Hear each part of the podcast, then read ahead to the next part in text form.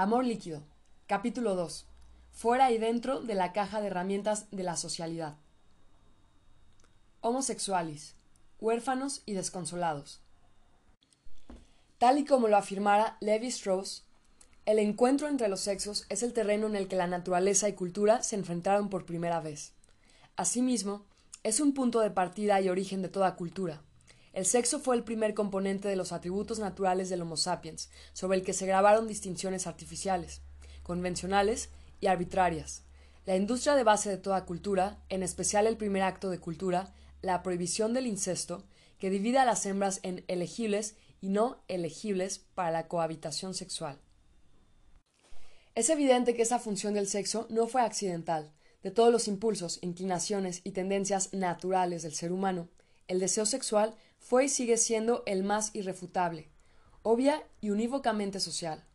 Se dirige hacia otro ser humano, exige la presencia de otro ser humano, y hace denodados esfuerzos para transformar esa presencia en una unión. Añora la unidad y hace de todo ser humano alguien incompleto y deficiente a menos que se una a otro, por más realizado y autosuficiente que sea en otros aspectos.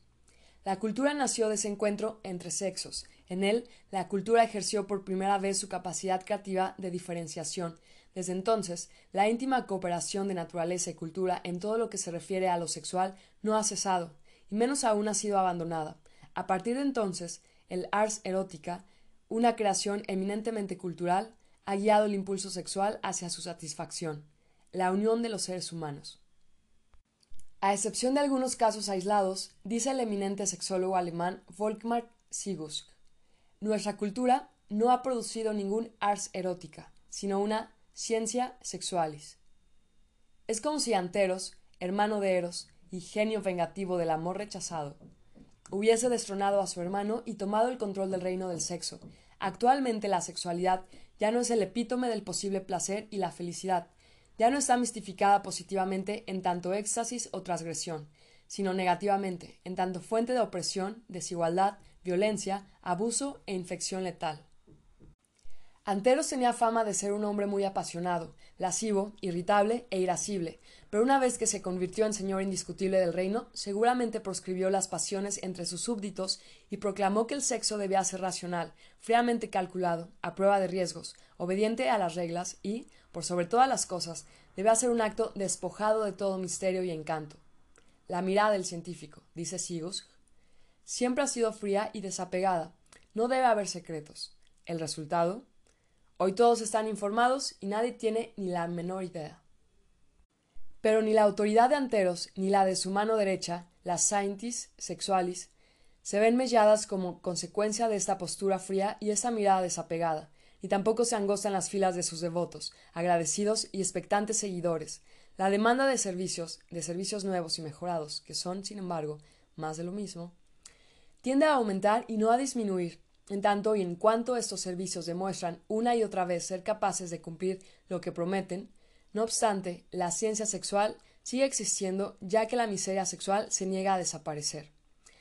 La ciencia sexualis promete liberar a los homosexuali de su miseria, y sigue prometiéndolo, y se sigue creyendo y confiando en sus promesas por la simple razón de que una vez separados de toda otra modalidad humana y abandonados a su propia suerte, los hominisexuali se han convertido en objetos naturales del escrutinio científico. Solo se sienten como en casa en el laboratorio y frente al bisturí del terapeuta, y solo son visibles para ellos mismos y para los demás bajo la luz de proyectores operados por científicos. Salvo estas excepciones, los huérfanos y desconsolados homosexuales ya no tienen a quien recurrir en busca de consejo, auxilio o ayuda. Huérfanos de Eros. Eros, podemos estar seguros, no ha muerto, pero, desterrado del reino que le corresponde, por herencia, ha sido condenado, como lo fuera una vez a Hasfer, el judío errante, a merodear y a deambular, a vagabundear por las calles en una búsqueda interminable, y por lo tanto vana, de refugio y cobijo. Ahora Eros puede ser hallado en cualquier parte, pues ninguna se quedará por mucho tiempo. No tiene domicilio permanente. Si quieren dar con él, escriban a poste restante, y no pierdan la esperanza desconsolados por el futuro. Por lo tanto, sin el consuelo de la previsibilidad y compromiso que son propiedad legítima y monopólica del futuro, abandonados por el espectro de la paternidad y la maternidad, mensajeros de lo eterno y el más allá que solían sobrevolar los encuentros sexuales, confiriendo a toda unión carnal algo de su mística sobrenatural y de esa sublime combinación de fe y aprensión, goce y temor, que eran su sello distintivo. En la actualidad, la medicina compite con el sexo por el dominio de la reproducción. Los hombres de la medicina compiten con los hominisexuali por el rol de autores principales del drama. El resultado de esa contienda está cantado no solo gracias a lo que la medicina puede hacer, sino gracias a lo que los alumnos y discípulos de la escuela de mercado de la sociedad de consumo esperan y desean que la medicina haga. La cautivante perspectiva que nos aguarda a la vuelta de la esquina es la posibilidad, citando a Sigus nuevamente, de elegir un hijo de un catálogo de atractivos donantes, tal y como los consumidores contemporáneos están acostumbrados a comprar a través de tiendas de ventas por correo o revistas de modas y de adquirir ese hijo a elección en el momento que uno decida. Diseñar la posibilidad de dar la vuelta a esa esquina iría en contra de la naturaleza de un consumidor experto. Hubo épocas de hogares, talleres, de granjas familiares, en las que los niños eran productores. En esas épocas, la división del trabajo y la distribución de los roles familiares se superponían. El niño debía unirse al oikos familiar, hacer un aporte a la fuerza de trabajo del taller o la granja, y por lo tanto en esas épocas en las que la riqueza era resultado del trabajo, la llegada de un hijo traía la esperanza de mejorar el bienestar familiar. Quizás los niños fuesen tratados con dureza y severidad, pero también el resto de los trabajadores recibía el mismo trato. No se esperaba que el trabajo brindara satisfacción y placer al trabajador. La idea de satisfacción laboral todavía no había sido inventada. Por lo tanto, los hijos eran, a los ojos de todos, una excelente inversión, y bienvenidos como tal. Cuantos más, mejor. Más aún, la razón aconsejaba cubrirse de los riesgos, ya que la esperanza de vida era corta era imposible prever si el recién nacido viviría lo suficiente para que su aporte al ingreso familiar llegara a sentirse. Para los autores de la Biblia, la promesa que Dios le hiciera a Abraham, multiplicaré tu descendencia como las estrellas del firmamento y como las arenas del mar, era indudablemente una bendición, mientras que muchos de nuestros contemporáneos la tomarían más bien como una amenaza o una maldición, por no decir ambas. Hubo épocas cuando la fortuna familiar pasaba de generación en generación a lo largo del árbol genealógico y de acuerdo con los parámetros hereditarios de la sociedad, en que los hijos constituían un puente entre la mortalidad y la inmortalidad, entre la vida individual abominablemente corta y una anhelada duración infinita a través del linaje, Morir sin hijos implicaba no construir ese puente jamás.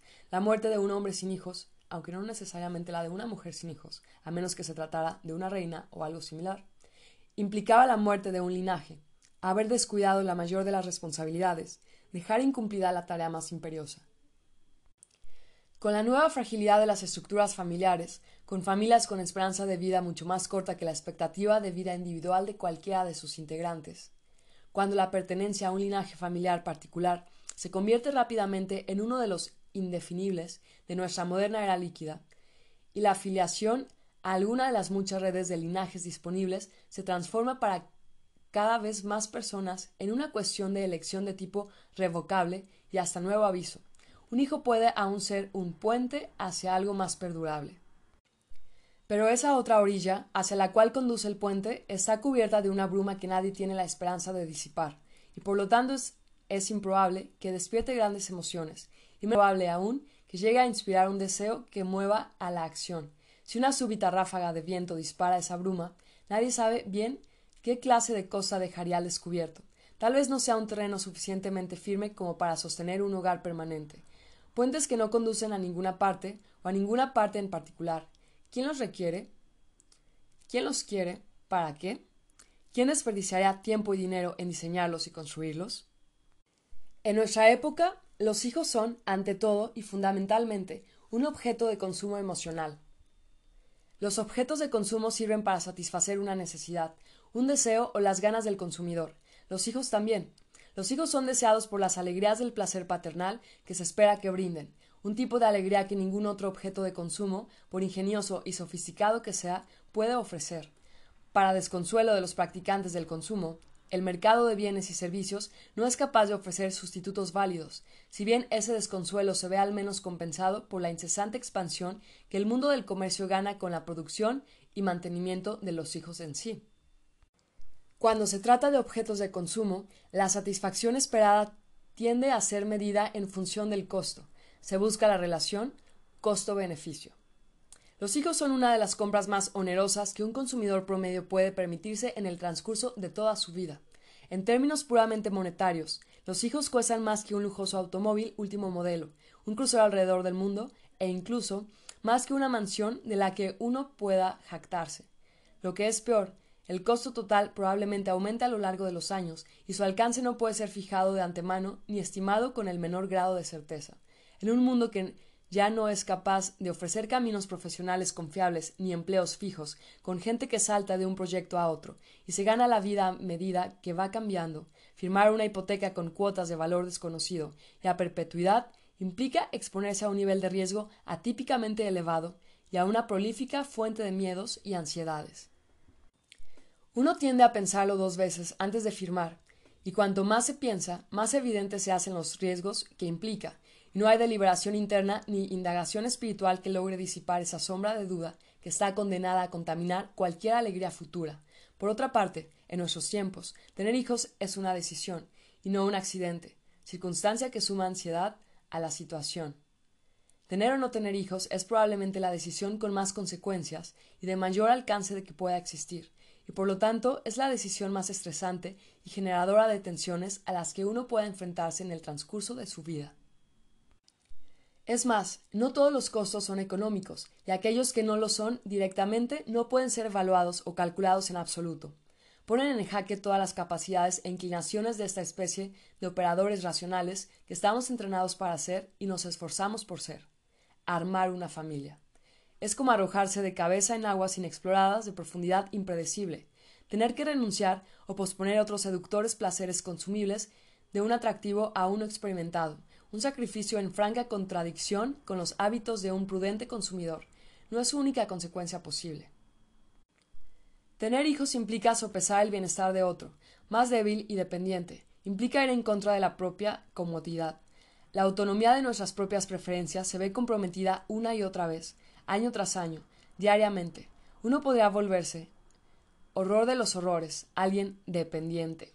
Tener hijos puede significar tener que reducir nuestras ambiciones profesionales, sacrificar nuestra carrera, ya que los encargados de juzgar nuestro rendimiento profesional nos mirarían con recelo ante el menor signo de lealtades divididas.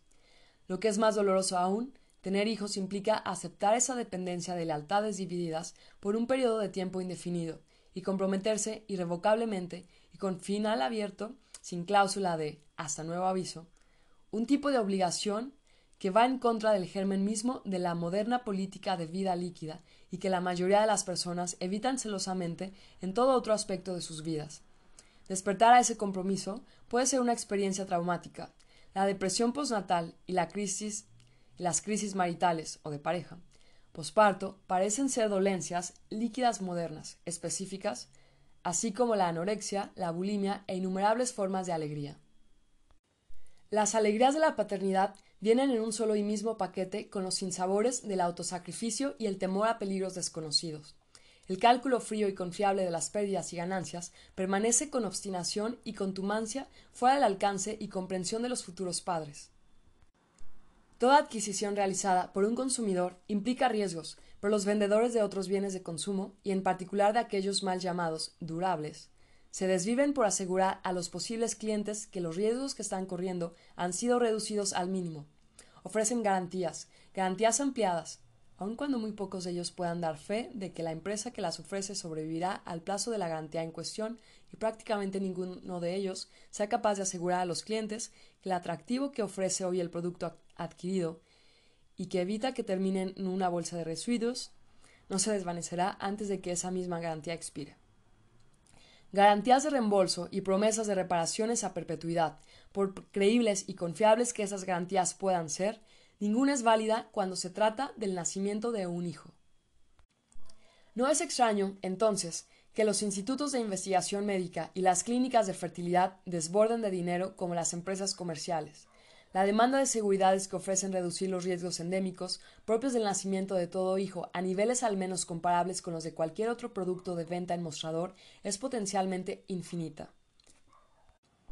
Las compañías que ofrecen la posibilidad de elegir un hijo de catálogo de atractivos donantes y las clínicas que realizan a pedido de sus clientes el mapa genético de un niño que todavía no ha nacido no deben preocuparse ni por falta de clientes interesados ni por la escasez de negocios lucrativos. Resumiendo, la archiconocida brecha que separa al sexo de la reproducción cuenta con la asistencia del poder. Es un subproducto de la condición líquida de la vida moderna y del consumismo como única y exclusiva estrategia disponible para procurarse soluciones biográficas para problemas producidos socialmente. Ulrich Beck. Como resultado de la combinación de estos dos factores, el tema de la reproducción y el nacimiento de los hijos se aleja de la cuestión del sexo e ingresa en una esfera totalmente diferente, que opera según una lógica y un conjunto de reglas por completo diferente de las que rigen la actividad sexual. El desconsuelo del homosexualis está predeterminado. Anticipándose al esquema que habría de prevalecer en nuestros tiempos, Eric Fromm intentó explicar la atracción por el sexo en sí mismo, el sexo por derecho propio, la práctica del sexo separada de sus funciones ortodoxas, caracterizándolo como una respuesta, equívoca, al siempre humano anhelo de fusión completa a través de una ilusión de unión. Unión, ya que eso es exactamente lo que los hombres y mujeres buscan denodadamente en su intento por escapar de la soledad que sienten o temen sentir, ilusión, ya que la unión alcanzada durante el breve instante del orgasmo deja a los desconocidos tan alejados como lo estaban antes, de modo tal que sienten su extrañamiento aún más profundamente que antes. Al cumplir ese rol, el orgasmo sexual cumple una función no demasiado diferente del alcoholismo o la adicción a las drogas. Como ellos, es intenso, pero transitorio y periódico.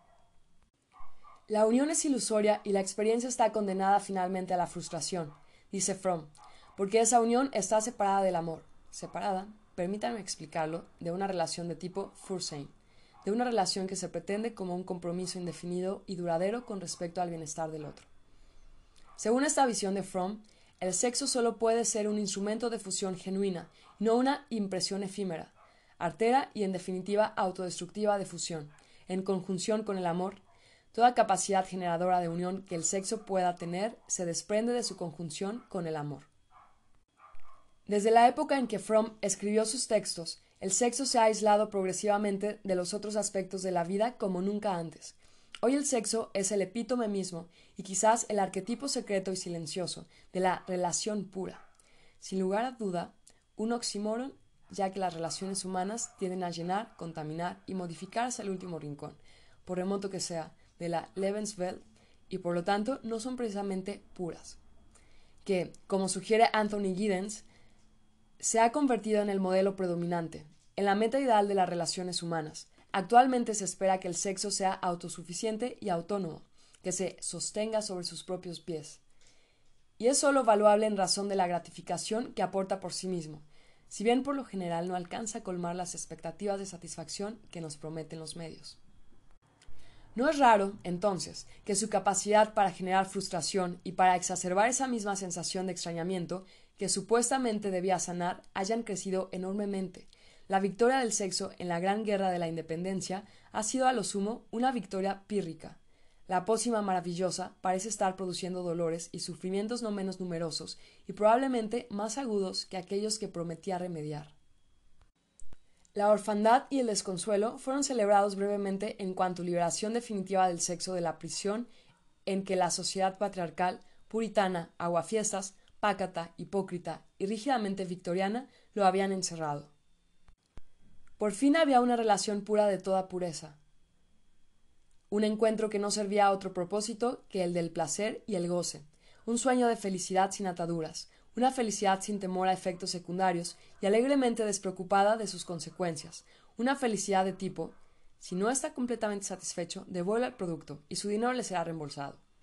La encarnación misma de la libertad, tal como lo han definido la sabiduría popular y las prácticas de la sociedad de consumo. Está bien, y quizás sea incluso excitante y maravilloso, que el sexo se haya liberado hasta tal punto. El problema es cómo sostenerlo en su lugar una vez que hemos arrojado el contrapeso por la borda. cómo hacer que no se desmadre cuando ya no existen marcos disponibles. Volar liviano produce alegría, volar a la deriva es angustiante. El cambio es embriagador, la volatilidad es preocupante, la insoportable levedad del sexo. Volkmar Sigus practica la psicología, atiende a diario a víctimas del sexo puro, lleva un registro de sus quejas y la lista de heridos que acuden en busca de la ayuda de expertos no deja de crecer. El resumen de sus hallazgos es sobrio y sombrío. Todas las formas de relaciones íntimas en boga llevan la misma máscara de falsa felicidad que en otro tiempo llevó el amor marital y luego el amor libre. A medida que nos acercamos para observar y retirarnos la máscara, nos encontramos con anhelos insatisfechos, nervios destrozados, amores desengañados, heridas, miedos, soledad, hipocresía, egoísmo y repetición compulsiva. El rendimiento ha reemplazado al éxtasis. Lo físico está de moda, lo metafísico no abstinencia, monogamia y promiscuidad están alejadas por igual de la libre vida de la sensualidad que ninguno de nosotros conoce. Las consideraciones técnicas no se llevan bien con las emociones. Preocuparse por el rendimiento no deja ni lugar ni tiempo para el éxtasis. El camino de lo físico no conduce hacia la metafísica. El poder seductor del sexo solía emanar de la emoción, el éxtasis y la metafísica, tal y como lo haría hoy, pero el misterio ha desaparecido y, por lo tanto, los anhelos solo pueden quedar insatisfechos. Cuando el sexo significa un evento fisiológico del cuerpo y la sensualidad no evoca más que una sensación corporal placentera, el sexo no se libera de sus cargas supernumerarias, superfluas, inútiles y agobiantes. Muy por el contrario, se sobrecarga, se desborda sin ninguna expectativa que no sea la de simplemente cumplir. Las íntimas conexiones del sexo con el amor, la seguridad, la permanencia, la inmortalidad, gracias a la continuación del linaje, no eran al fin y al cabo tan inútiles y restrictivas como se creía, se sentía y se alegaba. Esas viejas y supuestamente anticuadas compañeras del sexo eran quizás sus apoyos necesarios, necesarios no en cuanto a la perfección técnica del rendimiento, sino por su potencial de gratificación. Quizás las contradicciones de que la sensualidad entraña endémicamente no sean más fáciles de resolver, mitigar, diluir, neutralizar, en ausencia de sus ataduras. Quizás esas ataduras no eran pruebas del malentendido o el fracaso cultural, sino logros del ingenio cultural.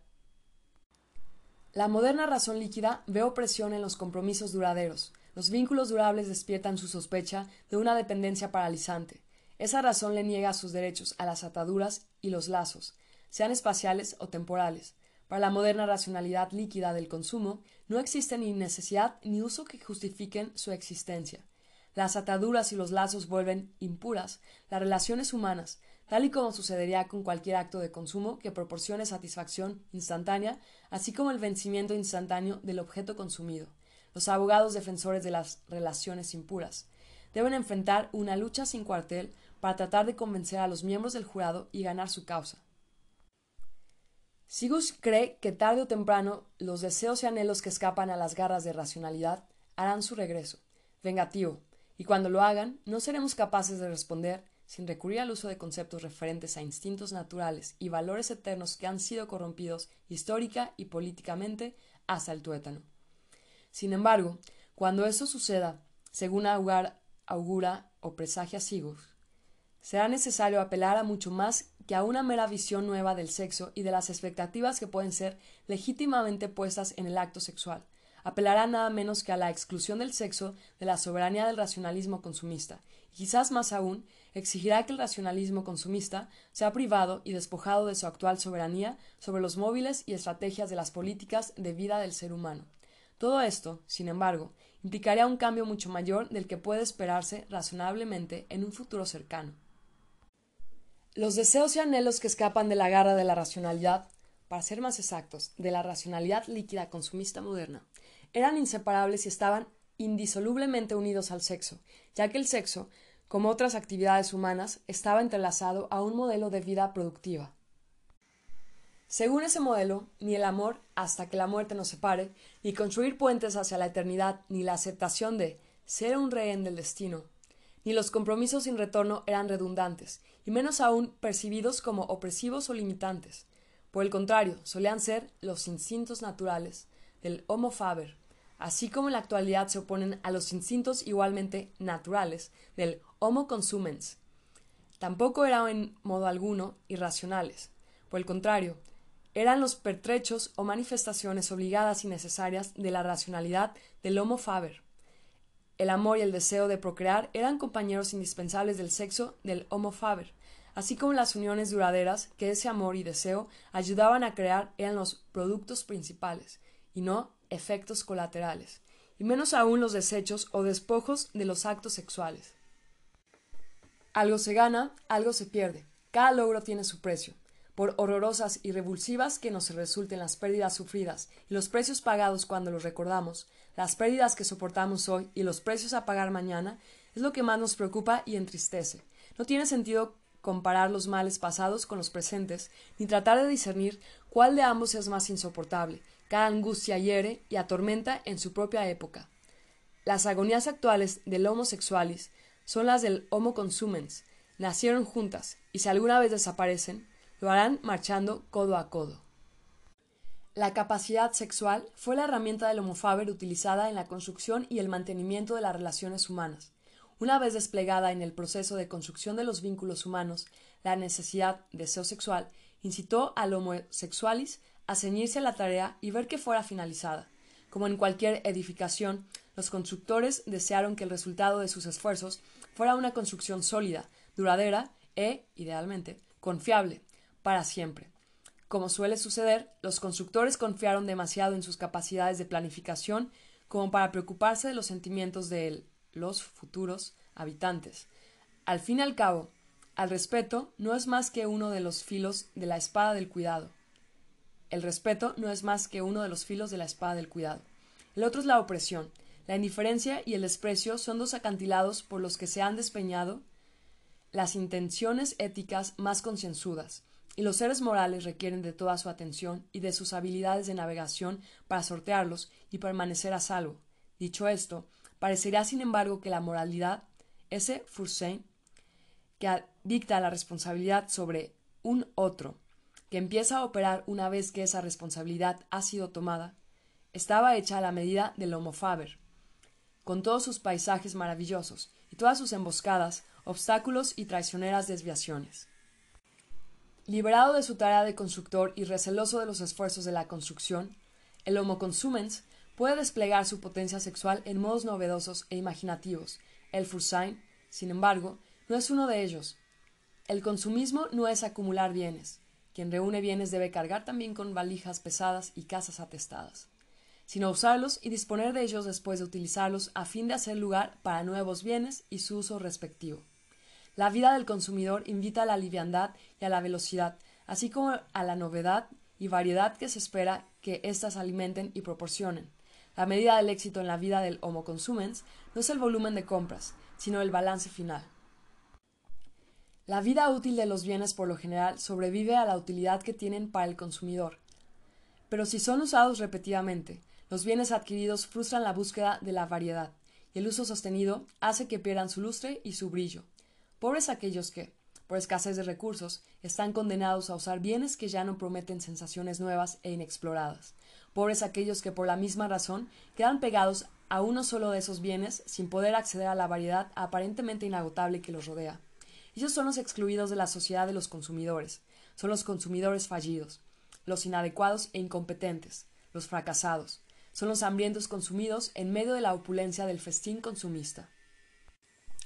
Aquellos que no necesitan aferrarse a sus posesiones durante mucho tiempo, por cierto, no es suficiente como para permitir que el tedio se instale, están en la cima. En la sociedad de consumo, la imagen del éxito es la del prestidigitador. Si no fuera el anatema de los proveedores de bienes de consumo, los consumidores fieles a su destino e idiosincrasia se acostumbrarían más a alquilar las cosas que a comprarlas, a diferencia de los vendedores de bienes, las empresas de alquiler anuncian la apetecible promesa de reemplazar regularmente los objetos alquilados por modelos de última generación. Los vendedores, para no verse desplazados, prometen la devolución del dinero si el cliente no está plenamente satisfecho y, con la esperanza de que la gratificación que proporciona no se evapore tan rápidamente.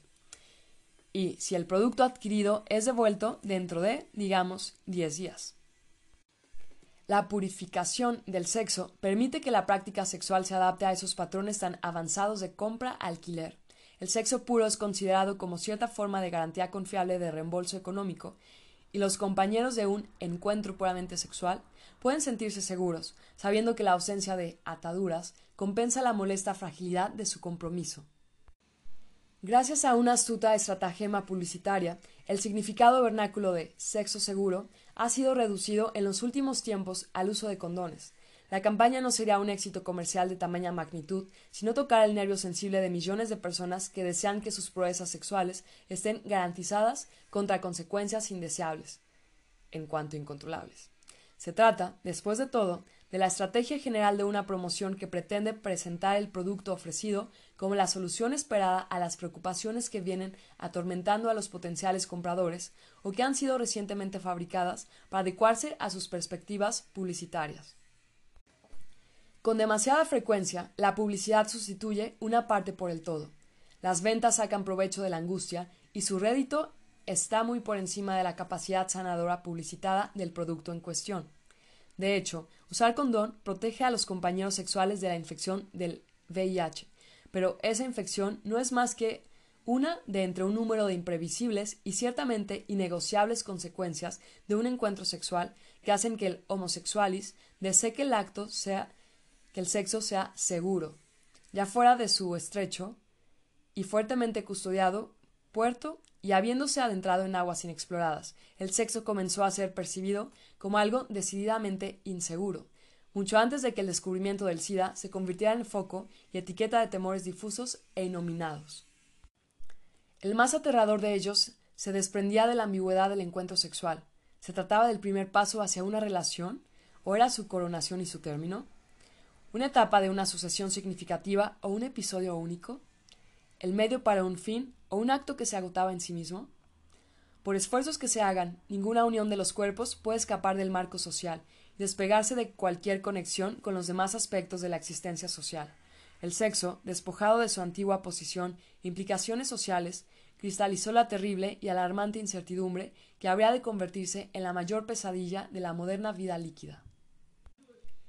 Las atribuciones de los compañeros sexuales se han convertido en la principal fuente de ansiedad. ¿Qué tipo de compromiso, si es que lo hay, establece la unión de los cuerpos? ¿De qué manera, si es que de alguna, promete el futuro de ellos?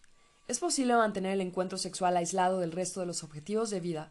¿O acaso se invadirá? Tenderá a hacerlo, se permitirá que lo haga. El resto de los aspectos de la vida, saturándola y transformándola? La unión sexual tiene por sí misma una vida breve.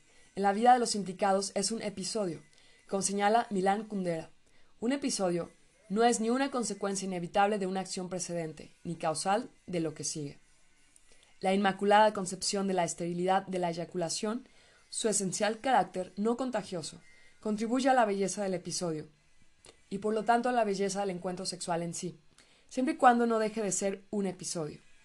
Sin embargo, el incordio radica en que nadie puede garantizar que un evento absolutamente episódico no entrañe el poder de algún día convertirse en la causa inesperada de futuros acontecimientos.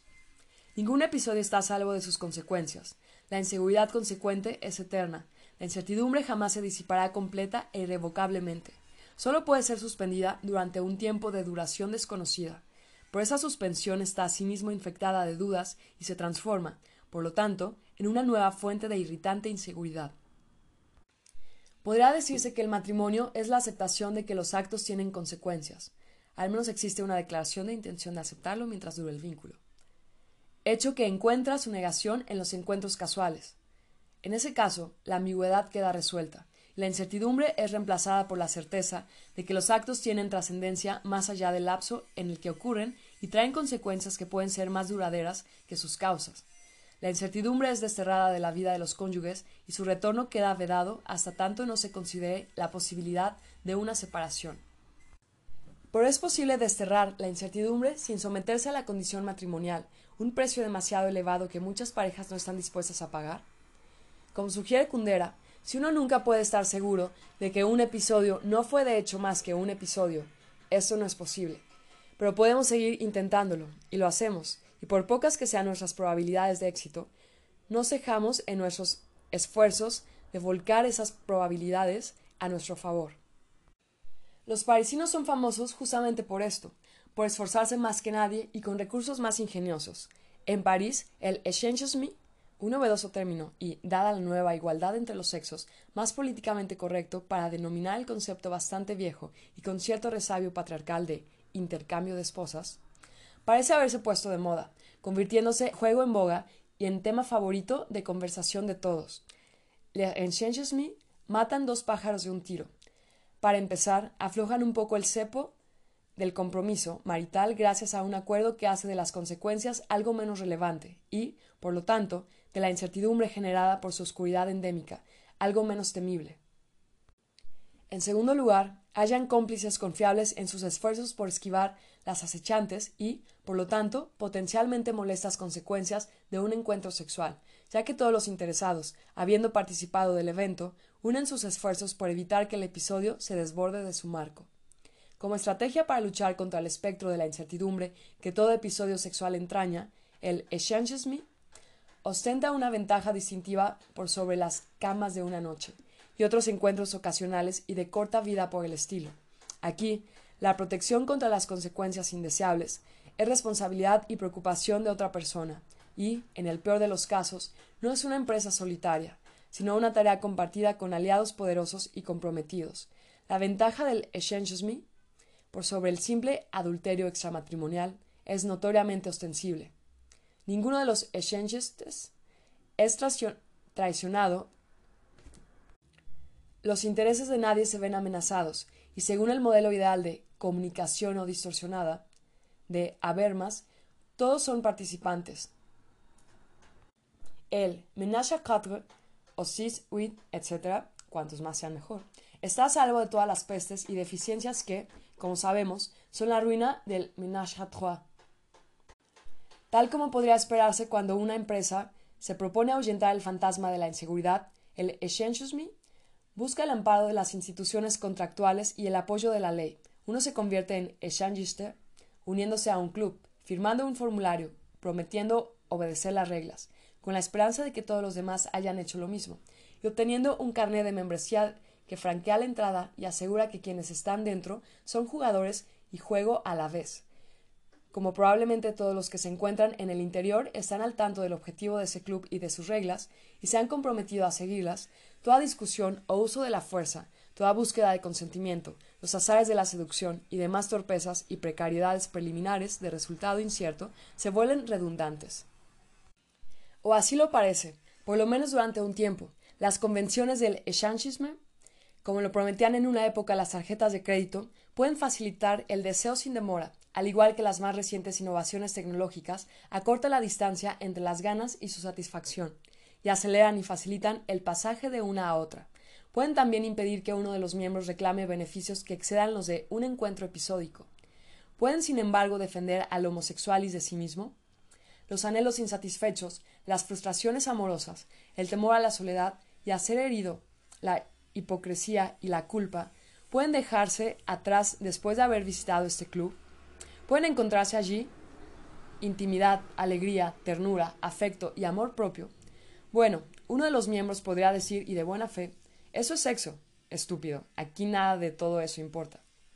Pero si él o ella tiene razón, ¿acaso el sexo importa? O más bien, y citando a Sigush, si la esencia de la actividad sexual es producir placer instantáneo, entonces ya no es importante lo que se hace, sino simplemente que suceda. Al comentar el influyente texto de Judith Butler, Bodies That Matter on the Discursive Limits of Sex, Sigus señala que, según las teóricas mujeres que hoy marcan el ritmo del discurso sobre los géneros, tanto el sexo como el género están enteramente determinados por la cultura, carecen de toda naturaleza natural y son, por lo tanto, alterables, transitorios y susceptibles de ser subvertidos. Sin embargo, parece que la oposición entre naturaleza y cultura no es el mejor marco dentro del cual inscribir los dilemas actuales de la encrucijada sexo-género.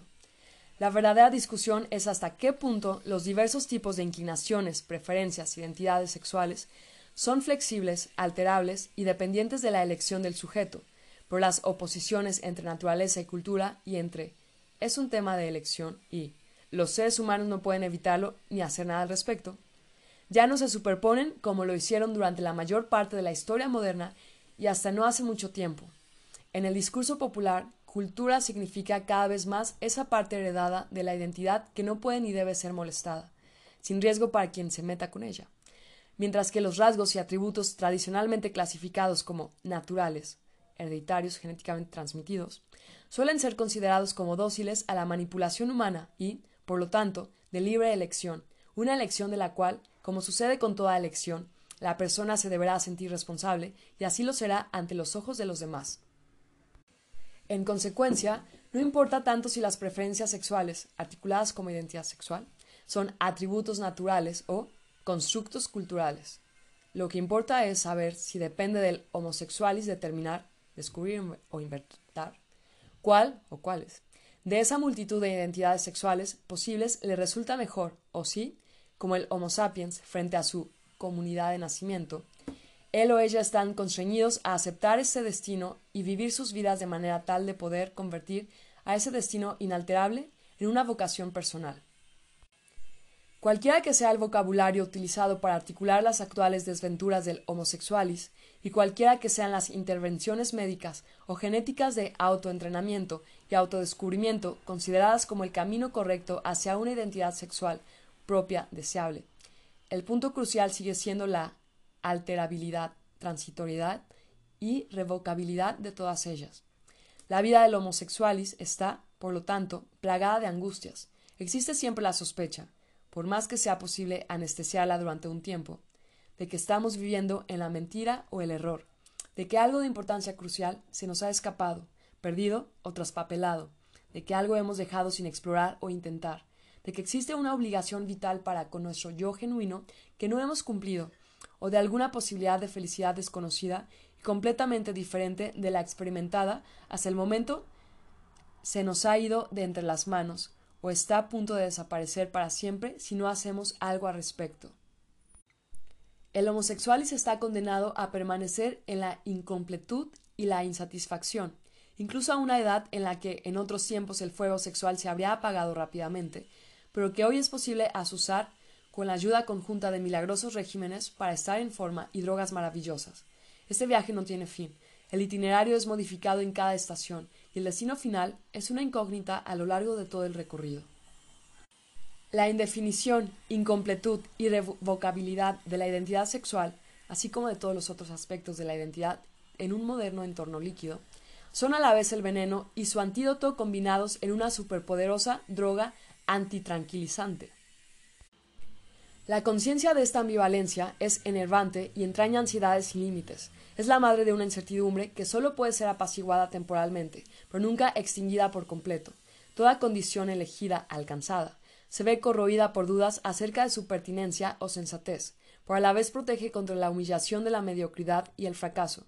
Si la felicidad prevista no llega a materializarse, siempre está la posibilidad de echarle la culpa a una elección equivocada, antes que a nuestra incapacidad para vivir a la altura de las oportunidades que se nos ofrecen. Siempre está la posibilidad de salirse del camino antes escogido para alcanzar la dicha y, volver a empezar, incluso desde cero, si el pronóstico nos parece favorable. El efecto combinado de veneno y antídoto mantiene al homosexualis en perpetuo movimiento, empujándolo. Ese tipo de sexualidad no logró llevarme al clímax de la experiencia que supuestamente debe alcanzar. Y tirando de él. He oído hablar de otros tipos de sexualidad y están al alcance de la mano. Solo es cuestión de decidirse y tener ganas. El homosexualis no es un estado y menos aún un estado permanente e inmutable, sino un proceso, minado de ensayos y errores, de azorosos viajes de descubrimiento y hallazgos ocasionales, salpicado de incontables traspiés, de duelos por las oportunidades desperdiciadas y de la alegría anticipada de los suculentos platos por venir. En su ensayo acerca de la moralidad sexual civilizada, Sigmund Freud sugiere que la civilización descansa en gran medida en la explotación y el despliegue de la capacidad humana natural de sublimar el instinto sexual, de cambiar el objetivo sexual original por otro, en particular por una causa de utilidad social. Para lograr ese efecto, las válvulas de escape naturales de los instintos sexuales, tanto autoeróticos como objetoeróticos, son reprimidos, directamente cortados o, al menos, bloqueados parcialmente. Ese impulso sexual no utilizado ni explotado, es entonces redirigido por conductos socialmente construidos hacia blancos socialmente construidos. Las fuerzas que pueden ser empleadas para actividades culturales se obtienen entonces y en gran medida gracias a la supresión de lo que conocemos como elementos perversos de la excitación sexual. Después de Derrida, estamos autorizados a sospechar la fatal circularidad de esa última proposición. Ciertos elementos de la excitación sexual son conocidos como perversos, porque se resisten a ser suprimidos y, por lo tanto, no pueden ser empleados en las así definidas actividades culturales, vale decir útiles. Más aún, y por el contrario, para el homosexualis, insertado en un entorno, en un moderno entorno líquido, el límite que separa las manifestaciones del instinto sexual sanas de las perversas está prácticamente desdibujado. Toda forma de actividad sexual no solo es tolerada, sino, y con frecuencia, es recomendada como terapia útil para el tratamiento de cualquier dolencia psicológica. Las actividades sexuales son cada vez más aceptadas en cuanto vías de legítima búsqueda de la felicidad individual y son exhortadas a ser exhibidas en público. La pedofilia y la pornografía infantil son quizás las únicas válvulas de escape del impulso sexual aún unánimamente denunciadas como perversas. En ese sentido, sin embargo, Sigus comenta cáustica pero acertadamente que el secreto de ese consenso tan curioso radica en el hecho de que oponerse a la pornografía infantil apenas nos obliga a usar algo del aceite del humanismo que en el pasado lubricó con tanta eficacia las ruedas de la violencia. Sin embargo, son muy pocos los que están seriamente a favor de programas capaces de salvar la vida de los niños, ya que dichos programas son onerosos en términos de dinero y comodidad, e implican la adopción de un estilo de vida diferente. En nuestra moderna era líquida, los poderosos ya no parecen interesados en trazar la línea que separa al sexo correcto del perverso. La razón quizás sea la brusca caída de la demanda de energía sexual disponible para tareas al servicio de la causa civilizadora. La hace producción de disciplina sobre patrones de comportamiento rutinario funcional en una sociedad de productores. Un punto de partida que Freud, a principios del siglo pasado, difícilmente hubiera podido adivinar o vislumbrar. Ya no es necesario disfrazar los objetos socialmente útiles, ofrecidos para la descarga sexual con la máscara de causas culturales. Pavonean su sexualidad endémica o artificial orgullosa y, por sobre todo, provechosamente. Pasada la época en la cual la energía sexual debía ser sublimada para que la línea de ensamblaje de automóviles no se cortara, llegó una era en la que la energía sexual debió ser fogoneada, debió tener la libertad de elegir la válvula de escape que tuviera más a mano y debió ser incitada a entregarse desenfrenadamente a ella, de modo tal que los automóviles que salían de la línea de ensamblaje pudieran ser luego codiciados como objeto sexual. Parece que el lazo entre la sublimación del instinto sexual y su represión, según Freud, condición indispensable del pacto social, se ha roto. La moderna sociedad líquida ha encontrado una manera de explotar la tendencia docilidad para sublimar los instintos sexuales sin necesidad de reprimirlos, o al menos limitando radicalmente el alcance de dicha represión. Esto sucedió gracias a una progresiva desregulación de los procesos de sublimación, hoy difusos, dispersos y en permanente cambio de dirección, que ya no son impulsados por presiones coercitivas, sino por la seducción de los objetos de deseo sexual disponibles. Comunitas en venta. Cuando la calidad nos defrauda, buscamos la salvación en la cantidad. Cuando la duración no funciona, puede redimirnos la rapidez del cambio. Si usted se siente incómodo en este mundo líquido, perdido en medio de una, profusión de signos contradictorios que parecen moverse de un lado a otro como si tuvieran ruedas, consulte a uno de esos expertos cuyos servicios jamás han sido tan solicitados y cuya variedad y cantidad jamás ha sido tan amplia. Los adivinos y astrólogos de eras pasadas solían decirles a sus clientes lo que el destino inexorable, inapelable e implacable les deparaba sin importar lo que hicieran o dejaran de hacer los expertos de nuestra moderna era líquida muy probablemente responsabilizarán a sus desconcertados y perplejos clientes. Los consultantes verán entonces que sus angustias remiten a sus acciones e inacciones y deberán buscar, y sin duda encontrarán, los errores de su proceder.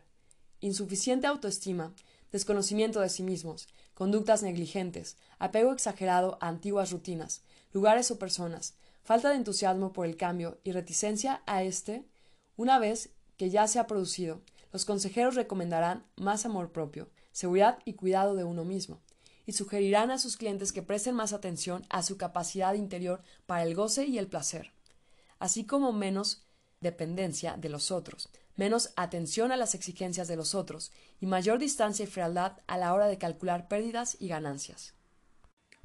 De ahí en más, los clientes que se aprenden la lección a conciencia y siguen el consejo al pie de la letra deberán preguntarse con mayor frecuencia ¿me sirve de algo?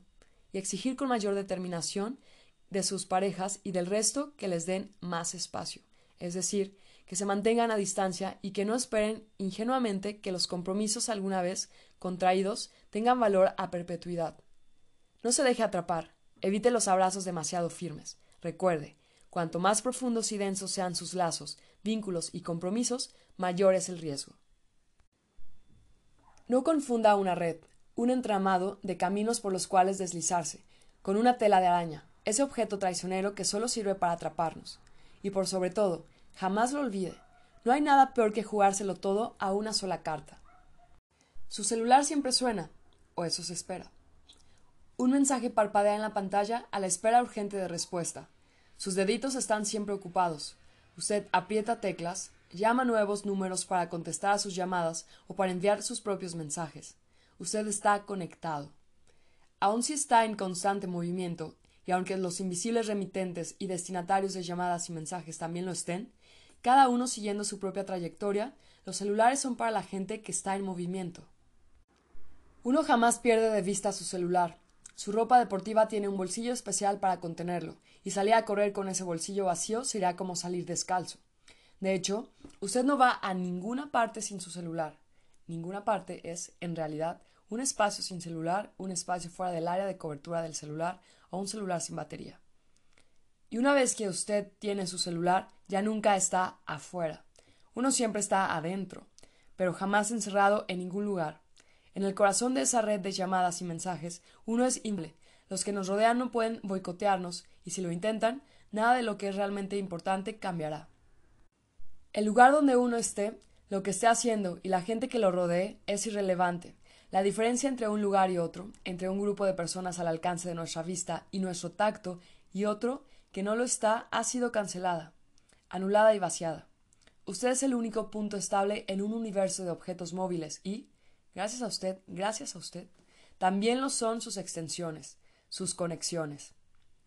Las conexiones permanecen ilesas a pesar de que los conectados estén en movimiento, las conexiones son tierra firme entre arenas movedizas, son algo con lo que se puede contar, y como una confía en su solidez, en el momento de recibir o enviar un mensaje o una llamada, uno puede dejar de preocuparse por el inestable y fangoso terreno que se abre bajo nuestros pies. Una llamada sin contestar, un mensaje sin responder, tampoco hay motivos para preocuparse, hay muchos otros números de teléfono en la lista y, en principio, una cantidad ilimitada de mensajes que con la ayuda de un par de teclas diminutas uno puede enviar sobando ese aparatito que se ajusta también al tamaño de la mano. Si uno lo piensa, si es que le queda tiempo para pensar, es astronómicamente improbable que uno llegue hasta el final de su lista de contactos o logre tipear todos los mensajes que podría tipear.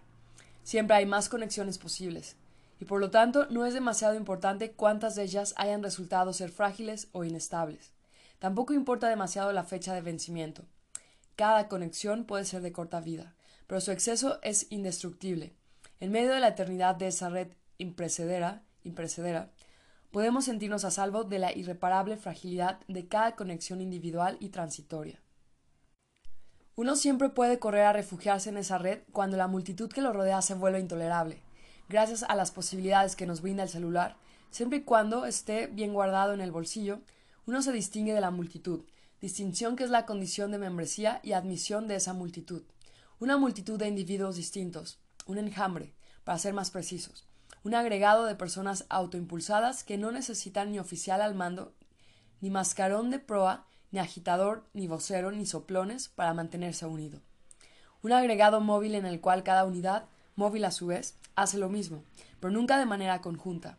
Las unidades marcan el paso sin romper filas. Esa multitud apegada a las formas expulsa a las unidades que se distinguen, o directamente las pasa por encima.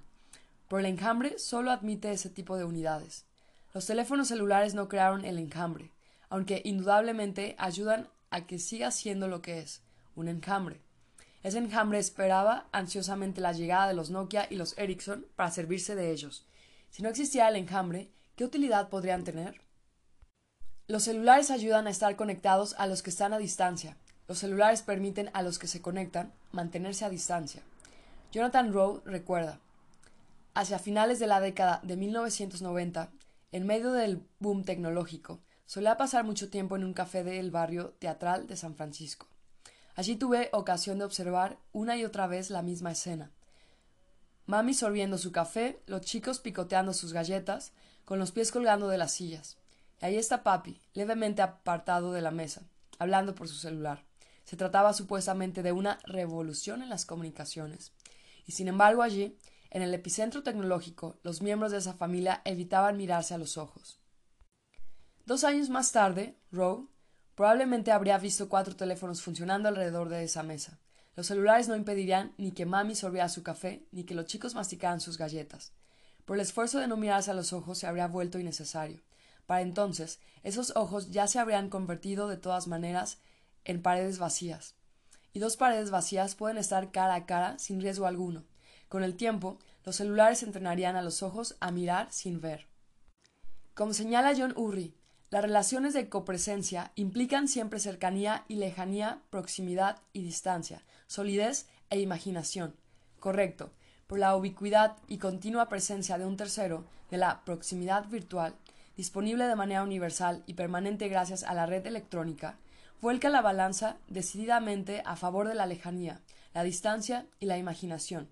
Augura, o más bien promueve, la separación definitiva entre lo físicamente distante y lo espiritualmente remoto.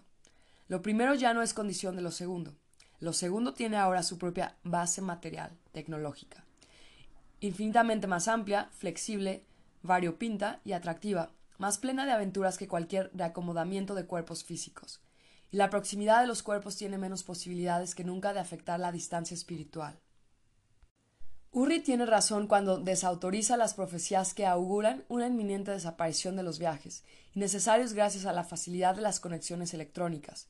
El advenimiento de ese no lugar electrónicamente garantizado hace que los viajes resulten más seguros, atractivos y menos riesgosos que nunca. Las antiguas limitaciones se abandonan al poder magnético de recorrer. Concreta y simbólicamente, los teléfonos celulares vienen a señalar nuestra liberación definitiva de un espacio, tener a disposición un toma corriente ya no es condición para estar conectado. Los viajeros pueden eliminar de sus cálculos de pérdidas y ganancias las diferencias entre irse y quedarse, distancia-proximidad, civilización y desierto inexplorado. Mucho software y hardware ha sido arrojado a los cementerios de computadoras desde que el inolvidable Peter Sellers, en Being There, filme de Hal Ashby de 1979, intentara en vano desactivar a una pandilla de monjas con la ayuda de un control remoto de televisión. En nuestros días no habría tenido problemas en borrarlas del cuadro, el cuadro que él veía de su cuadro, de la suma total de circunstancias en el mundo a su alcance. La otra cara de la moneda de la proximidad virtual es la distancia virtual, suspensión, incluso quizás cancelación, de todo aquello que hacía la cercanía topográfica. La proximidad ya no implica cercanía física, pero la cercanía física ya no determina la proximidad.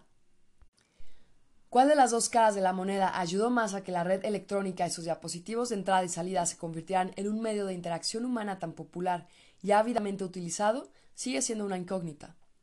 ¿Fue la nueva facilidad para conectarse o la nueva facilidad para cortar la conexión? No son pocas las ocasiones en que lo segundo resulta más urgente y relevante que lo primero. El advenimiento de la proximidad virtual hace de las conexiones humanas algo a la vez más habitual y superficial, más intenso y más breve. Las conexiones suelen ser demasiado superficiales y breves como para llegar a ser un vínculo. A diferencia de las relaciones humanas, ostensiblemente difusas y voraces, las conexiones se ocupan solo del asunto que las genera y dejan a los involucrados a salvo de desbordes, y protegiéndolos de todo compromiso más allá del momento y del mensaje enviado o leído. Las conexiones demandan menos tiempo y esfuerzo para ser realizadas y menos tiempo y esfuerzo para ser cortadas. La distancia no es obstáculo para conectarse, pero conectarse no es obstáculo para mantenerse a distancia. Los espasmos de la proximidad virtual terminan, idealmente, sin dejar sombras ni sedimentos duraderos. La proximidad virtual puede ser interrumpida, literal y metafóricamente a la vez, con solo apretar un botón. Pareciera ser que el logro fundamental de la proximidad virtual es haber diferenciado a las comunicaciones de las relaciones. A diferencia de la antigua proximidad topográfica, no requiere lazos preestablecidos ni los genera necesariamente estar conectado. Es más económico que estar relacionado, pero también bastante menos provechoso en la construcción de vínculos y su conservación. La proximidad virtual logra desactivar las presiones que suele ejercer la cercanía no virtual. A su vez, establece los parámetros de cualquier otra proximidad. Los méritos y defectos de toda proximidad son ahora medidos en relación con los estándares de la proximidad virtual. Repito, la proximidad virtual logra desactivar las presiones que suele ejercer la cercanía no virtual. A su vez, establece los parámetros de cualquier otra proximidad. Los méritos y defectos de toda proximidad son ahora medidos en relación con los estándares de la proximidad virtual. La proximidad virtual y la no virtual han intercambiado sus lugares. Ahora la proximidad en su variante virtual se ha convertido en una realidad, que se ajusta a la descripción clásica de Durkheim. Dice, algo que fija, que instituye fuera de nosotros ciertos modos de acción y ciertos juicios que no dependen de cada voluntad individual tomada por separado. Algo que es reconocible por su poder de coerción externa y por la resistencia que ofrece ante cada acción individual tendiente a contravenirlo. La proximidad no virtual se queda muy corta con respecto de los rígidos estándares de no intromisión y flexibilidad que la proximidad virtual ha establecido. Si no logra ajustarse a las normas impuestas por la proximidad virtual, la proximidad topográfica ortodoxa se convertirá en una contravención que sin lugar a duda encontrará resistencia. Así que el rol de realidad real genuina y no adulterada ha quedado en manos de la proximidad virtual, y cualquier otro candidato que aspire a acceder al estatus de realidad deberá medirse según sus parámetros. Todos hemos visto, oído y aún escuchado, a pesar nuestro, a pasajeros del tren que, a nuestro lado, hablan sin parar por sus teléfonos. Si uno viaja en primera clase, se trata en su mayor de hombres de negocios deseosos de mantenerse ocupados y parecer eficientes, es decir, de conectarse con la mayor cantidad posible de usuarios de celulares y de demostrar cuántos de estos usuarios están dispuestos a aceptar su llamada. Si uno viaja en segunda clase, se trata sobre todo de adolescentes de ambos sexos y jóvenes que informan a sus hogares por cuál estación acaban de pasar y hacia cuál se dirigen, uno dirá que están contando los minutos que los separan de sus seres queridos y que no ven la hora de poder mantener esas conversaciones cara a cara. Pero quizás no haya pensado que muchas de esas charlas por celular que usted escuchó por azar no eran el prolegómeno de una conversación más sustancial a producirse al llegar, sino un sustituto de ella. Que esas charlas no preparaban el terreno para algo real, sino que eran lo real en sí que muchos de esos jóvenes anhelantes de informar a sus invisibles interlocutores acerca de su paradero, ni bien lleguen a sus hogares, correrán sus cuartos a cerrar la puerta con llave detrás de sí. Pocos años antes del surgimiento de la proximidad virtual electrónica, Michael Sluter y David Lee observaron que la privacidad nos pesa como un traje a presión, todo menos invitar al encuentro, todo menos involucrarse. Los hogares ya no son un oasis de intimidad en medio del desierto árido de la despersonalización. Los hogares ya no son un lugar de recreación compartido, de amor y amistad, sino el ámbito de disputas territoriales. Ya no son el obraje de construcción de la unidad, sino un conjunto de búnkers fortificados. Hemos cruzado el umbral de nuestras casas individuales y hemos cerrado sus puertas, y luego cruzado el umbral de nuestras habitaciones individuales y hemos cerrado sus puertas. El hogar se transforma en un centro de recreaciones multipropósito donde los miembros del grupo familiar pueden vivir, en cierto sentido, separadamente codo a codo. Sería tonto e irresponsable culpar a los artefactos electrónicos por el lento pero constante retroceso de la proximidad personal, de la contigüidad directa y cara a cara, multifacética y multipropósito. Sin embargo, la proximidad virtual se jacta de tener ciertas características que en un moderno mundo líquido resultan sin duda ventajosas y que no pueden obtenerse en un marco de cercanía no virtual del tipo tete a tete. No es extraño entonces que la proximidad virtual sea la opción de elección, practicada con mayor celo y abandono que cualquier otra clase de cercanía. La soledad detrás de la puerta cerrada de una habitación particular y con un teléfono celular a mano es una situación más segura y menos riesgosa que compartía el terreno común del ámbito doméstico. Cuanto más atención y esfuerzos de aprendizaje consumen la proximidad de tipo virtual, menos tiempo se dedica a la adquisición y ejercicio de las habilidades que la proximidad no virtual requiere. Tales habilidades caen en desuso, son evitadas, olvidadas o directamente jamás aprendidas, o se recurre a ellas cuando no queda remedio y a regañadientes. El despliegue eventual de tales facultades puede representar un desafío sumamente incómodo e incluso insalvable, lo que no hace más que convertir a la proximidad virtual en una opción más tentadora. Una vez encarado, el pasaje de la proximidad no virtual a la de tipo virtual toma velocidad propia, parece autoperpetuarse, también se autoacelera. A medida que la generación que se creó con la red alcanza la edad de salir, las citas por Internet comienzan a florecer. Y no se trata de un último recurso, es una actividad recreativa, es entretenimiento. Así lo cree Louis Franz, y concluye que para los corazones solitarios de hoy, las discotecas y los bares de solos y solas no son más que un recuerdo lejano. No han adquirido, y no deben no haberlo hecho, suficientes habilidades sociales como para ser amigos en lugares semejantes. Además, las citas por Internet tienen ventajas que los encuentros personales no tienen, ya que en estos últimos, una vez roto el hielo, ese seguirá roto o derretido de una vez y para siempre.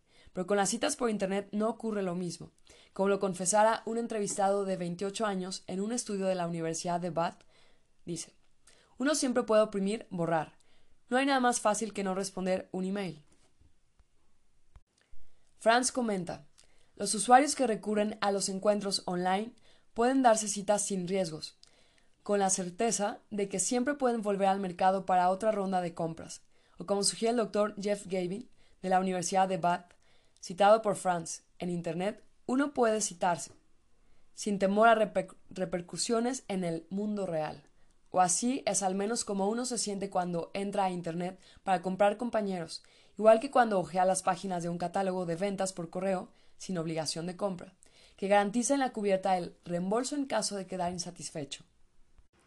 La finalización a demanda instantánea, sin inconvenientes, sin pérdidas ni remordimientos, es la mayor de las ventajas de las citas por Internet, en un mundo de cambios fluidos, valores cambiantes y reglas eminentemente inestables, la reducción de los riesgos combinada con la aversión a descartar a otras opciones es lo único que queda de una elección racional.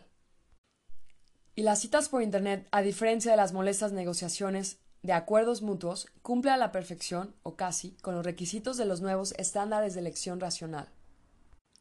Los centros comerciales se han esforzado mucho en reclasificar las tareas de supervivencia para convertirlas en entretenimiento y diversión.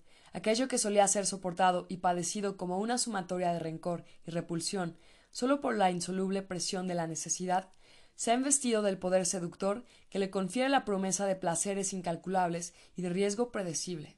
Lo que los paseos de compras hicieron por las tareas domésticas, Internet lo hizo por las negociaciones de pareja. Por si bien mitigar las necesidades y las presiones de la mera supervivencia. Era imprescindible para asegurar el éxito de los centros comerciales, las citas por Internet jamás hubiesen tenido éxito sin el apoyo y la ayuda de la desaparición de las relaciones de tiempo completo, el compromiso y la obligación de estar allí cada vez que me necesites, de la lista de condiciones indispensables de una pareja. La responsabilidad por la eliminación de esas condiciones no puede ser adjudicada a la puerta virtual de las citas electrónicas. El agua que corrió bajo el puente de la sociedad individualizada, líquida y moderna ha hecho de los compromisos a lo largo a largo plazo un terreno fangoso y de la obligación de asistencia mutua de tipo venga lo que venga, una perspectiva que no resulta ni realista ni merecedora de mayores esfuerzos. La supuesta llave de la felicidad de todos el explícito propósito de los políticos es el crecimiento del Producto Bruto Interno, y el Producto Bruto Interno es medido en función de la suma total del dinero gastada por la población. Jonathan Rowe y Judith Silverstein escriben Despojado del exitismo y la euforia, el crecimiento implica simplemente gastar más dinero, y a dónde vaya a parar ese dinero y por qué no tiene la menor importancia.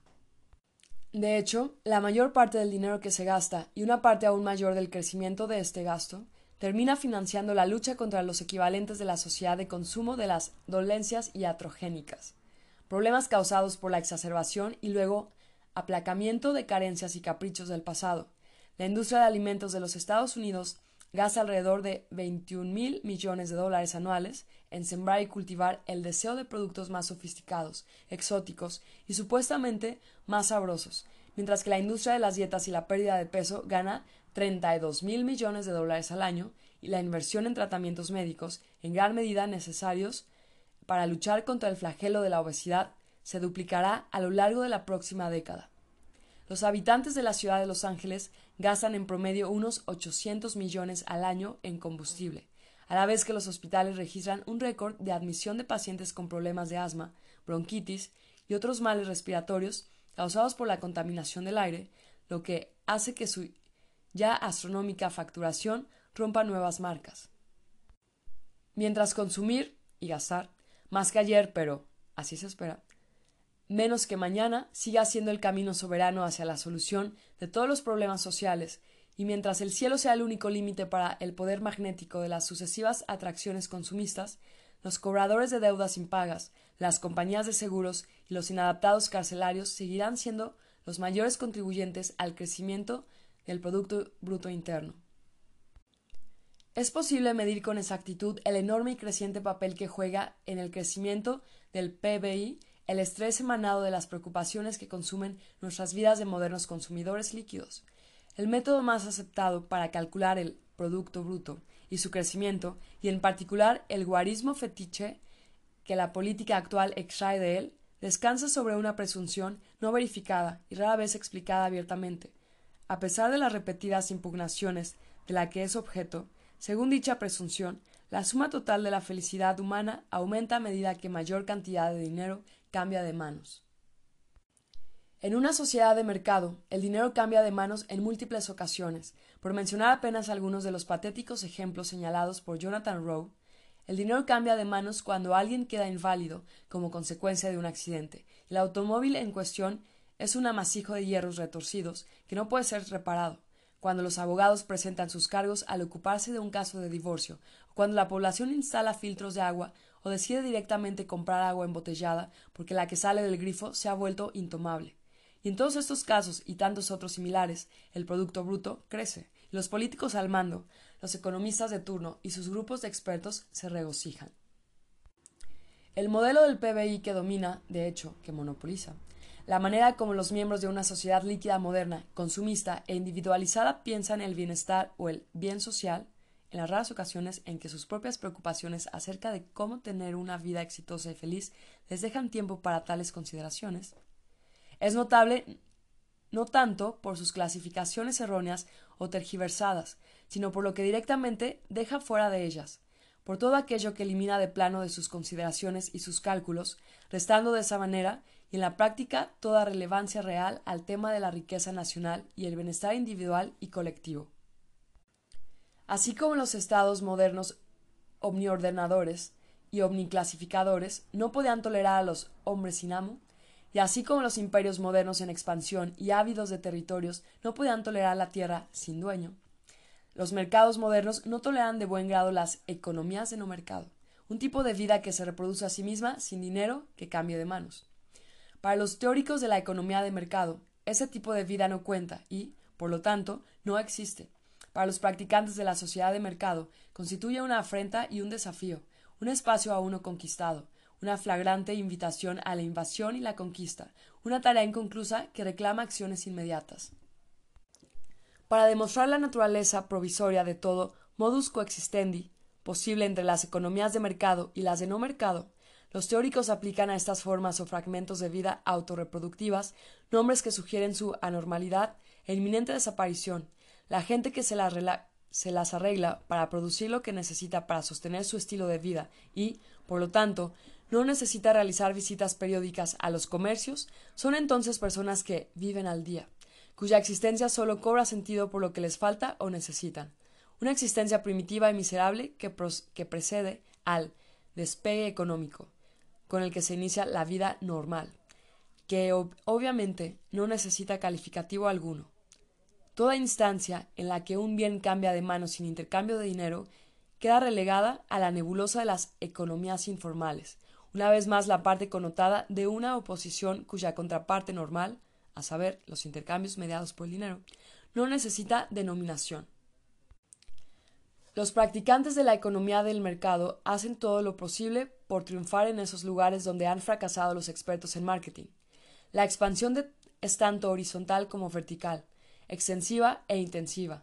No solo hay que conquistar esas tierras que se aferran a su estilo de vida de la mano a la boca, sino también la parte informal de la economía de pueblos ya convertidos al credo de compra-consumo. Las formas de vida no monetarias deben ser destruidas para que quienes confiaban en ella enfrenten la decisión de comprar o morirse de hambre, aunque nadie les garantiza que una vez convertidos al consumismo no les ocurra de todos modos. Se demostrará que los aspectos de la vida todavía no comercializados entrañan peligros que solo pueden ser conjurados gracias a la compra de herramientas o a la contratación de servicios, o se los denunciará en tanto inferiores, repulsivos y, en definitiva, degradantes, y como tales son denunciados. La ausencia más ostensible en los cálculos económicos de los teóricos y que a la vez encabeza la lista de blancos de guerra comercial de los practicantes del mercado es el enorme sector de lo que A. H. Hazley denominó economía moral, el intercambio familiar de bienes y servicios, ayuda vecinal y cooperación entre amigos, todas aquellas razones, impulsos y acciones con los que están entretejidos los lazos humanos y los compromisos duraderos. La ausencia más ostensible en los cálculos económicos de los teóricos y que a la vez encabeza la lista de blancos de guerra comercial de los practicantes del mercado es el enorme sector que a lo que A. H. Hazley denominó economía moral, el intercambio familiar de bienes y servicios, ayuda vecinal y cooperación entre amigos, todas aquellas razones, impulsos y acciones con los que están entretejidos los lazos humanos y los compromisos duraderos. El único personaje digno de la atención de los teóricos, por ser quien mantiene aceitadas las ruedas del crecimiento económico, es el Homo o economicus, ese actor solitario, autorreferente y solo preocupado por sí mismo, que busca el trato más ventajoso y se guía por sus elecciones racionales, atento a no ser presa de ninguna emoción que conspire con sus ganancias monetarias, y en cuyo mundo vital pululan otros personajes que lo único que comparten son estas virtudes. El único personaje que los practicantes del mercado son capaces de reconocer y aceptar es el homo consumens, ese comprador solitario, autorreferente y solo preocupado por sí mismo, que ha hecho de la del mejor precio una cura para la soledad y reniega de cualquier otro tratamiento, un personaje que solo reconoce como comunidad necesaria de pertenencia a ese enjambre de compradores que atenta, que atestan los centros comerciales un personaje en cuyo mundo vital pululan otros personajes que no comparten más que estas virtudes. Der Mann ohne Eigenschaften, el hombre sin atributos, de la modernidad temprana ha madurado hasta convertirse en, o ha sido desplazado por, Der Mann ohne Verwandtschaften, el hombre sin ataduras. El Homo o economicus y el Homo consumens son hombres y mujeres sin ataduras sociales, son los miembros ideales de la economía de mercado y hacen las delicias de los guardianes del PBI. También son ficciones. A medida que las barreras artificiales contra el libre mercado son quebradas y las naturales son erradicadas o destruidas, la expansión horizontal extensiva de la economía de mercado parece estar a punto de completarse, pero la expansión vertical intensiva lejos está de haber terminado, y uno se pregunta si tal cosa es posible o siquiera concebible. Si las tensiones generadas por la economía de mercado no alcanzan niveles explosivos, es solo gracias a la válvula de seguridad de la economía moral. Si los sobrantes humanos producidos por la economía de mercado no se vuelven inmanejables, es solo gracias al colchón de esa economía moral. De no ser por la intervención correctiva, mitigadora, moderadora y compensatoria de la economía moral, la economía de mercado dejaría al descubierto su instinto autodestructivo. El milagro diario de salvación, resurrección de la economía de mercado es fruto de su fracaso en seguir ese instinto hacia sus, hasta sus últimas consecuencias. Si el Homo o economicus y el Homo consumens son los únicos admitidos en el mundo regido por la economía de mercado, un número considerable de seres humanos queda excluido de la lista de candidatos que reúnen los requisitos necesarios para acceder a un permiso de residencia permanente y pocos o ninguno tienen derecho a gozar del estatus de residentes legítimos en todo momento y en toda ocasión. Pocos o ninguno logran escapar de esa zona gris que el mercado desdeña y que gustosamente desterraría o extirparía de raíz del mundo que gobierna.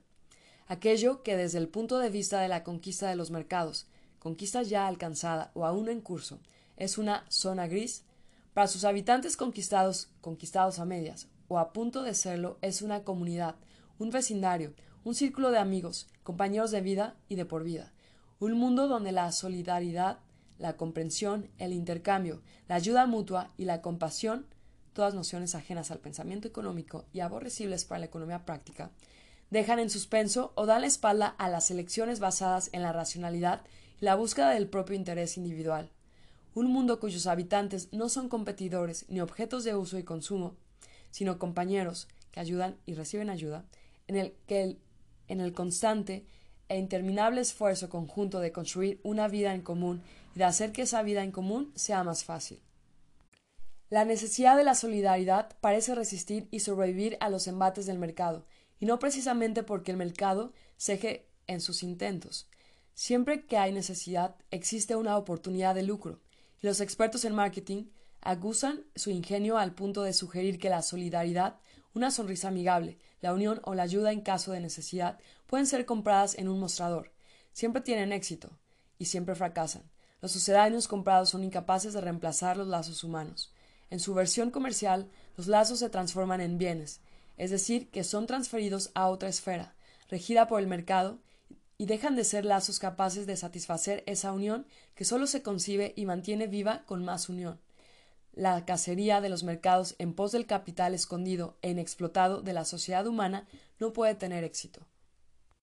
Cuando la zona gris de la solidaridad humana, de la amistad y el compañerismo se observa a través del cristal de un mundo ordenado, funcional y bien construido, parece el reinado de la anarquía. El concepto de anarquía está cargado de una historia esencialmente antiestatista.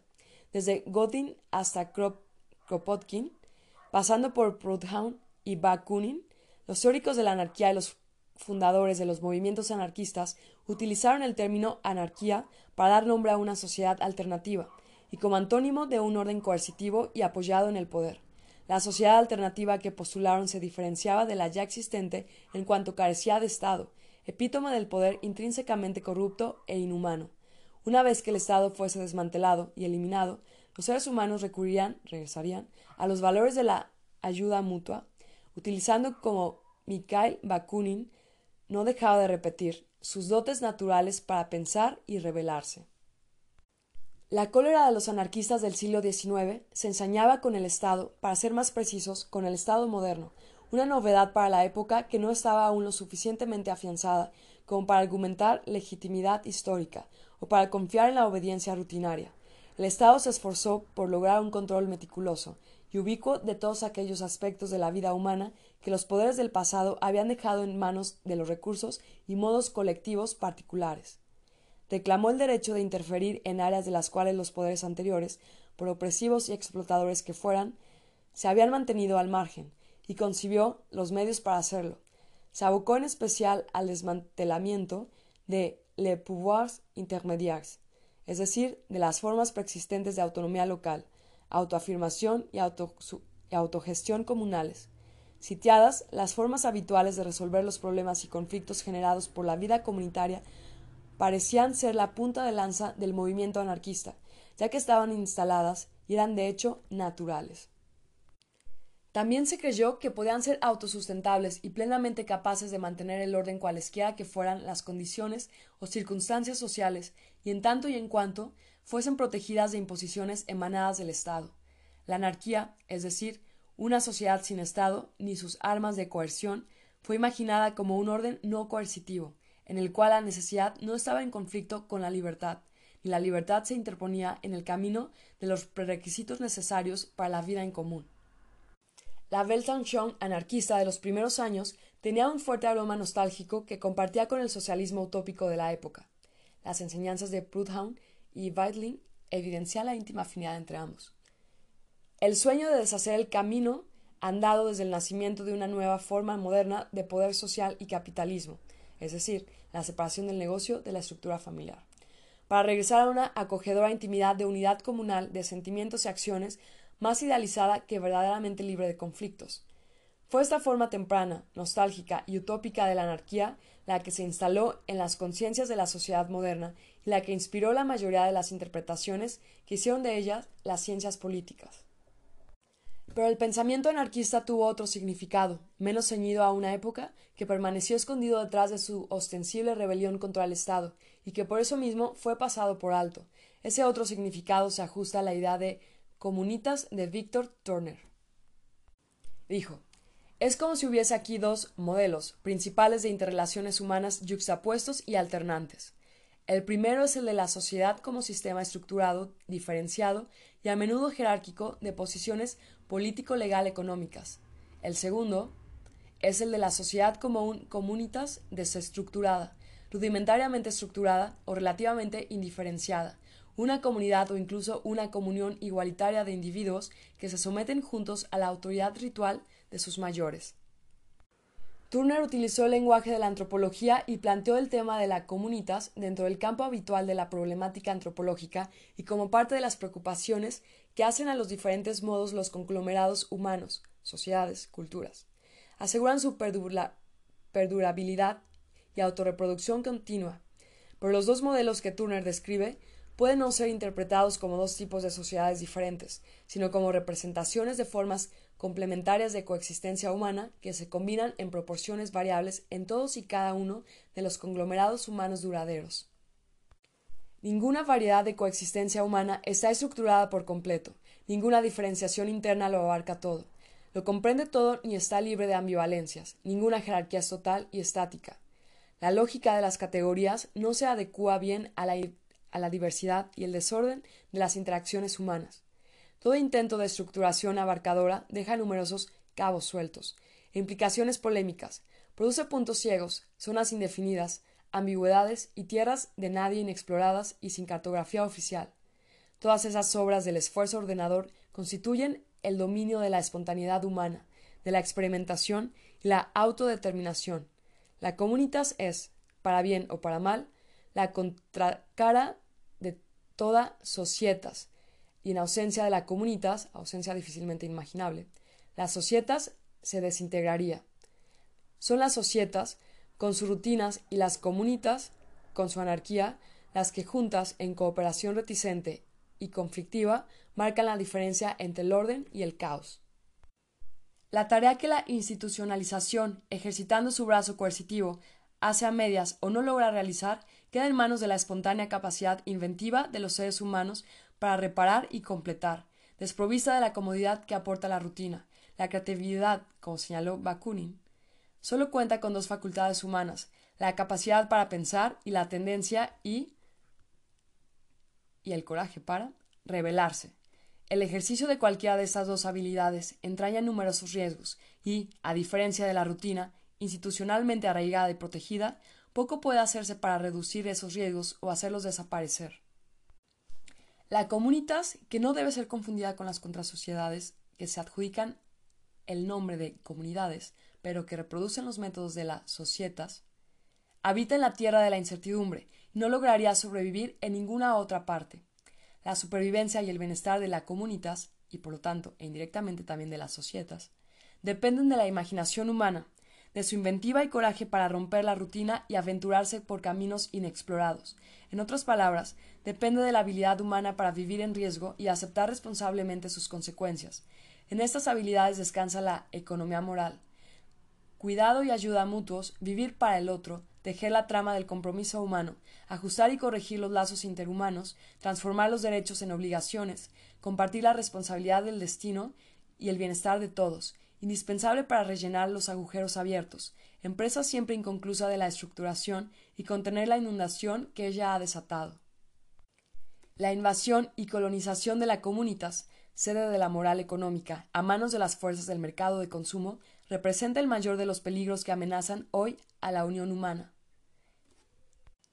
El blanco principal del ataque de los mercados son los humanos en cuanto productores.